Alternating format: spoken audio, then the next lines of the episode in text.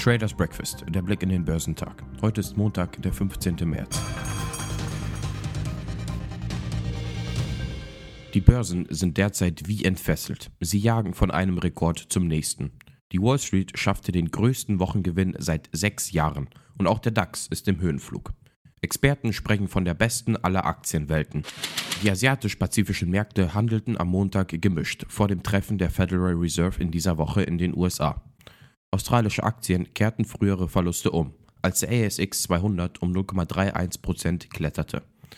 Der Energiesektor gewann 1,18%, während der Materialsektor einige seiner Verluste auslöschte, aber immer noch mit einem Minus von 0,36% gehandelt wurde. Der schwergewichtete Subindex der Finanzwerte stieg um 0,68%. Die japanischen Märkte stiegen, wobei der Nikkei ein Plus von 0,36% verzeichnete. Der Tech-Gigant Rakuten sprang um 18% nach oben, nachdem das Unternehmen am Freitag bekannt gab, dass es neue Aktien ausgeben wird, um 2,2 Milliarden Dollar Kapital zu beschaffen, um mit seinen US-Rivalen konkurrieren zu können. Es wird erwartet, dass Japan Post einen Anteil von 8,3% an Rakuten übernehmen wird, während Chinas Tencent 3,6% und der US-Einzelhandelsriese Walmart einen Anteil von 0,9% übernehmen wird. In Südkorea schwankte der Kospi zwischen Gewinnen und Verlusten. Der Index stieg um 0,09%. Andernorts stieg der Hang Seng Index in Hongkong um 0,94%. Chinesische Festlandaktien kämpften um Gewinne. Der Shanghai Composite fiel um 0,21%, während der Shenzhen Component um 1,51% nachgab.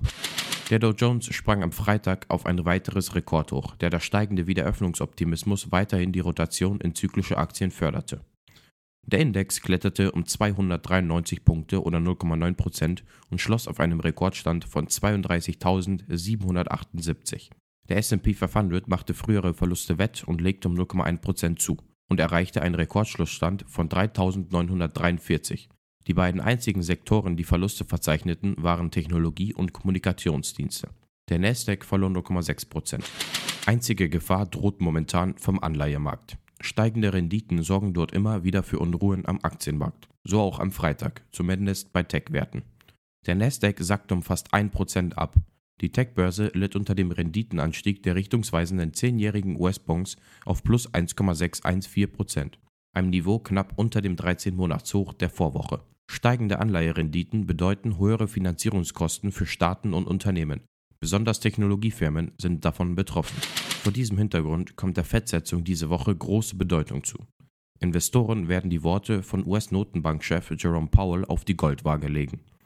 Gelinge es ihm in Anschluss an die Fettberatung nicht, Spekulationen auf eine Drosselung der Anleihekäufe zu entkräften, drohen neue Börsenturbulenzen, warnen Experten dann könnte auch der Dollar wieder erstarken. Angesichts der zunehmenden Nervosität an den rechten Märkten wird entschieden, dass die Fed ohne Wenn und Aber ein längeres Festhalten an ihrer geldpolitischen Ausrichtung bestätigt, erklärt Robert Greil, Chefstratege von Merck Fink. Zuletzt hatten viele Marktteilnehmer angesichts der gestiegenen Inflationserwartungen auf ein baldiges Zudrehen des Geldhadens durch die US-Notenbank, etwa durch eine Reduzierung ihrer Anleihenkäufe, spekuliert. Top-Performer Dow Jones waren Boeing, Caterpillar und Walgreens Boots Alliance. Im S&P 500 überzeugten L-Brands, Boeing und Discovery Communications am meisten. Im technologielastigen NASDAQ 100 legten Walgreens Boots Alliance, Fox und O'Reilly Automotive die beste Performance hin. Zum Wochenschluss ging dem DAX aber dann doch die Kraft aus. Der deutsche Leitindex büßte um rund ein halbes Prozent auf 14.502 Punkte ein. Anleger machten Kasse. Die großen Verlierer am Freitag waren die Autoaktien. Bei den zuletzt gut gelaufenen Titeln haben die Anleger wegen Sorgen vor einem noch längeren andauernden Chipmangel Kasse gemacht. Nach Einschätzung des japanischen Chipherstellers Renesas muss die Branche zudem wohl noch länger mit einem weltweit knappen Halbleiterangebot kämpfen. Unter den DAX-Verlierern befand sich ebenfalls Siemens. Der Technologiekonzern hat sich am Anleihemarkt 10 Milliarden Dollar für die Übernahme des US-Krebsspezialisten Varian durch die Tochter Siemens Healthineers besorgt. Die Zinskosten für Dollaranleihen seien so niedrig wie nie gewesen, teilte der DAX-Konzern mit. Siemens Healthineers kauft Varian für 16,4 Milliarden US-Dollar. Siemens hält rund 79 Prozent an Healthineers. Zweitgrößter DAX-Gewinner hinter der Telekom war die Deutsche Bank. Das größte private deutsche Geldinstitut zahlt für das vergangene Jahr 1,9 Milliarden Euro an Boni. Das sind 29 Prozent mehr als im Jahr zuvor. 2020 hatte die Deutsche Bank erstmals seit 2014 einen Gewinn erwirtschaftet. Gewerkschaften und Union Investment kritisieren die höheren Boni. Das Missverhältnis von Boni und Dividenden ist eklatant, rügte Union-Analystin Wanda Rothacker. Die Bank sei weit von ihrem Ziel entfernt, den Gewinn annähernd zu gleichen Teilen an Mitarbeiter, Aktionäre und Gewinnrücklagen aufzuteilen. Die Vergütung für alle Mitarbeiter insgesamt stagniert bei 10,1 Milliarden Euro. Top-Performer im DAX waren Deutsche Telekom, Deutsche Bank und Heidelberg Zement. Zum Wochenauftakt stehen in Europa keine wichtigen Wirtschaftsdaten an. In den USA wird der New York Empire State Produktionsindex veröffentlicht. Grand City Properties, Morphosis, Hypoport, Salzgitter und Talanax legen Geschäftszahlen vor.